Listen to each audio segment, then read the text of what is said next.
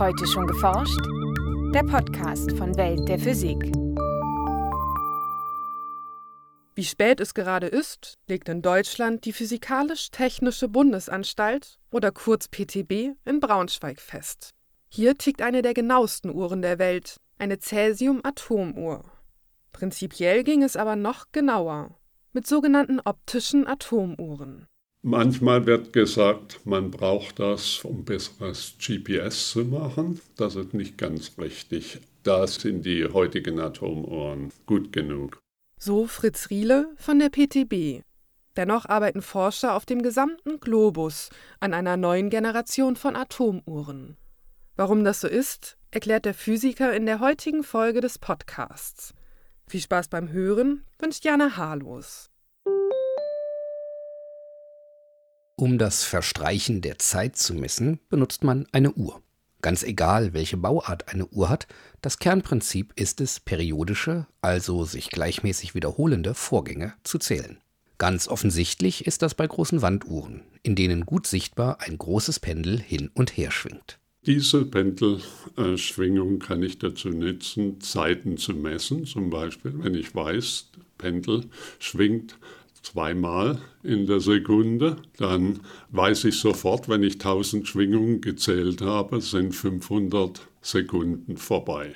Das erläutert Fritz Riele von der Physikalisch-Technischen Bundesanstalt, kurz PTB, in Braunschweig. Stunden und Minuten lassen sich mit einer Pendeluhr noch recht gut messen. Doch spätestens, wenn es um Sekundenbruchteile geht, scheidet eine Pendeluhr als präziser Zeitmesser aus. In aller Regel gibt es den Trick, dass ich einen Oszillator, also das schwingende System, wähle, das eine höhere Frequenz, also eine kürzere Dauer der Schwingung meines Pendels in Anführungszeichen hat. In mechanischen Taschenuhren beispielsweise schwingt ein Rad hin und her, das nur noch wenige Millimeter groß ist. Damit lassen sich in guten Chronometern Genauigkeiten von rund einer Sekunde pro Tag erreichen. Noch präziser wird es mit Quarzuhren und Atomuhren. Wenn ich jetzt sage, ich habe eine Pendeluhr äh, mit einer Schwingung pro Sekunde und ich gehe über zum Quarz in der Armbanduhr, wo ich Millionen von Schwingungen in der Sekunde habe, dann sieht man sofort, dass ich im Prinzip auch eine Million mal schneller mein Ergebnis habe, wenn ich zwei Uhren vergleichen will. Und bei der Atomuhr die heute die Einheit der Zeit darstellt, da sind es 9,12 Milliarden Schwingungen pro Sekunde. Die heute eingesetzten Atomuhren nutzen Cäsiumatome als gleichmäßige Taktgeber. Dabei macht man sich zunutze, dass Atome sowohl Energie aufnehmen als auch abgeben können, in Form von elektromagnetischer Strahlung. Beim Übergang zwischen zwei verschiedenen Energiezuständen oder Energieniveaus können nur ganz bestimmte Frequenzen absorbiert bzw. emittiert werden. Ich weiß, dass alle Cäsiumatome dieser Welt und wahrscheinlich auch im Andromeda-Nebel gleichartig aufgebaut sind.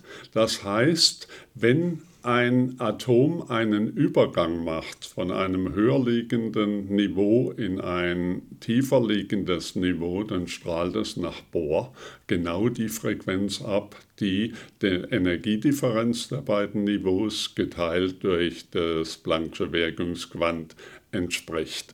Im Fall der Cäsiumatome haben sich Wissenschaftler für einen Energieübergang entschieden, bei dem die ausgesendeten elektromagnetischen Wellen im Mikrowellenbereich schwingen, mit einer Frequenz von exakt 9.192.631.770 Hertz. Und das unabhängig von vielen äußeren Faktoren wie etwa schwankender Temperatur oder unterschiedlichem Luftdruck. Neben der höheren Schwingungsfrequenz macht gerade diese Konstanz die Atomuhren als Zeitmesser so attraktiv. Denn bei einer Quarzuhr ist die Schwingungsfrequenz beispielsweise von der Temperatur abhängig, was die Genauigkeit begrenzt. Selbst eine gute Quarzuhr weicht nach 10 hoch 6, also einer Million Schwingungen, bereits um eine Schwingungsperiode ab. Das entspricht einer Gangungenauigkeit von rund einer Sekunde alle zwei Wochen. Aber da habe ich das Problem, um zwei identisch gleiche Uhren zu machen, Quarz-Oszillatoren mit der gleichen Frequenz, muss ich ihre Maße ganz konstant halten. Und da liegt das Problem.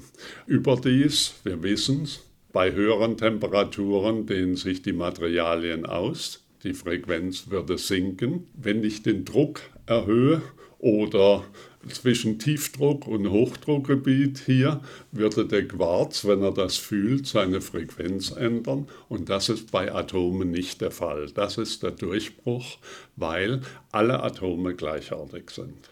Doch nicht nur Cäsium eignet sich für Atomuhren. Tatsächlich testen Physiker bereits Atomuhren mit anderen Atomsorten, mit dem Ziel, die Schwingungsfrequenz der ausgesendeten elektromagnetischen Wellen und damit das Ticken der Uhr noch weiter zu beschleunigen. Derzeit untersuchen sie Atome, die Licht im sichtbaren Bereich aussenden. Verglichen mit den von Cäsium emittierten Mikrowellen ist die Frequenz hier rund 50.000-fach höher. Wir reden da über eine Million mal eine Milliarde Schwingungen pro Sekunde. Zwar senden die meisten Atomsorten sichtbares Licht aus, wenn man sie anregt, ihnen also zusätzliche Energie zuführt. Jedoch senden sie das Licht meist sehr schnell nach der Anregung wieder aus. Die Lebensdauer dieser Zustände ist also sehr kurz. Hier kommt Heisenbergs Unschärferelation ins Spiel. Wegen der kurzen Lebensdauer ist die Frequenz dieses Lichtes unscharf. Die Physiker sind daher auf der Suche nach Atomen, die möglichst lange Lebensdauern ihrer angeregten Zustände aufweisen und damit ganz exakte Frequenzen aussenden. Wir haben etwa 10 bis 20 unterschiedliche atomare Übergänge, die wir heute untersuchen, mehr oder weniger intensiv, die Lebensdauern des angeregten Zustands im Bereich von 10 Sekunden bis 100 Sekunden. Die optische Atomuhr der PDB, basierend auf dem Strontiumübergang, hat etwa 100 Sekunden natürliche Lebensdauer. Um die Atome als exakte Taktgeber für die optischen Atomuhren nutzen zu können, müssen die Wissenschaftler sie möglichst einzeln festhalten. Nur so lässt sich vermeiden, dass sie zusammenstoßen und sich dadurch die Lebensdauer der angeregten Zustände verkürzt, was wieder mit einer Frequenzungenauigkeit verbunden wäre. Was für elektrisch geladene Atome recht einfach mit elektrischen und magnetischen Feldern zu realisieren ist, war für elektrisch neutrale Atome lange Zeit nicht möglich. Wenn ich neutrale Atome habe, kann ich das mit Lichtfeldern machen. Gerade in dem Jahr hat Eschkin den Nobelpreis in Physik gekriegt für die optische Pinzette, mit der er Teilchen festhalten kann. In den optischen Atomuhren an der PTB setzen Fritz Riele und seine Kollegen genau solche Laserwerkzeuge ein, um die Strontiumatome an ihrem Platz zu halten. Das geschieht dann im Vakuum und dann brauche ich gar nicht mehr viel. Ich brauche einen Laser, der stabil genug ist, das Atom anzuregen. Und dann schaue ich nach, habe ich das Atom angeregt oder nicht. Und wenn ich genau die Übergangsfrequenz des Atoms treffe, dann weiß ich, der Laser hat diese Übergangsfrequenz. Nun bleibt noch, diese Frequenz auszulesen, um sie dann als Taktgeber für eine Uhr zu nutzen. Jede Zählelektronik wäre damit allerdings überfordert. Zum Glück hilft eine grundlegende Eigenschaft von Schwingungen hier weiter. Man kann zwei Schwingungen mit ähnlicher Frequenz überlagern und erhält dabei eine neue Frequenz, die gerade so groß ist wie die Differenz zwischen den Frequenzen. So lassen sich die schnellen Schwingungen von Licht in einen technisch handhabbaren Frequenzbereich von einigen Gigahertz transformieren. Ich kann zwei optische Frequenzen, die nah beieinander liegen, durch eine sogenannte Schwebungsfrequenz messen. Genau wie der Klavierstimmer stimmt, er misst die Schwebungsfrequenz zwischen dem angeschlagenen Klavierton und dem Ton, der eine Schwinggabel abgibt. Und die Frequenz ist viel niedriger. Um die Schwingungsfrequenz auszulesen, kommt daher noch ein weiterer Laser ins Spiel, ein sogenannter Femtosekundenlaser. Mit all diesen Zutaten sind sehr bald optische Uhren möglich, die eine Ganggenauigkeit von 10 hoch minus 18 und besser besitzen. Hätte man solch eine Uhr zum Beginn unseres Universums vor 13,8 Milliarden Jahren gestartet, würde sie bis jetzt nur weniger als eine halbe Sekunde falsch gehen. Damit wären diese Uhren tausendmal genauer als Cäsium-Atomuhren und würden ganz neue Anwendungen ermöglichen die Bestimmung von Naturkonstanten. Sind die wirklich zeitlich konstant?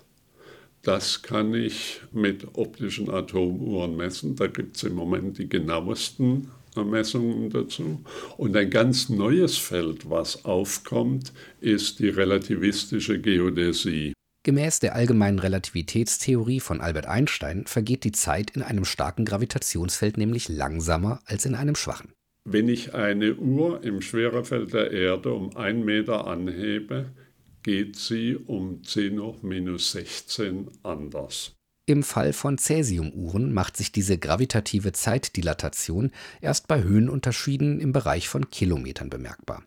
Dennoch müssen Forscher diesen Effekt berücksichtigen, etwa wenn sie Atomuhren der PTB in Braunschweig mit denen ihrer Kollegen vom National Institute of Standards and Technology im amerikanischen Boulder vergleichen wollen, welches eineinhalb Kilometer höher liegt.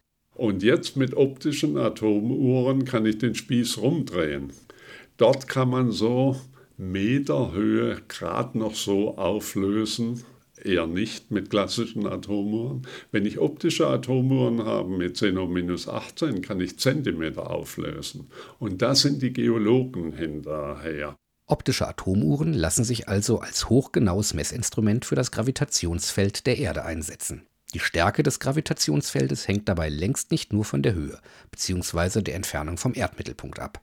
Abschmelzendes Eis, Untergrund, Eis, Untergrundwasservorräte, alles beeinflusst das Gravitationspotenzial der Erde. Und der Traum ist, eine relativistische Geodäsie zu haben, bei denen wir eine optische Uhr irgendwo hinstellen, vergleichen mit einer anderen Uhr, die weiter weg ist, und dann kann ich diese Potentialdifferenz genau messen. Solche Messungen könnten bereits in wenigen Jahren beginnen. Die Zeitbasis für unseren Alltag werden aber vorerst weiterhin die Cäsiumuhren in Braunschweig und anderen Metrologieinstituten dieser Welt liefern. Ein Beitrag von Jens Kube. Welt der Physik wird herausgegeben vom Bundesministerium für Bildung und Forschung und von der Deutschen Physikalischen Gesellschaft.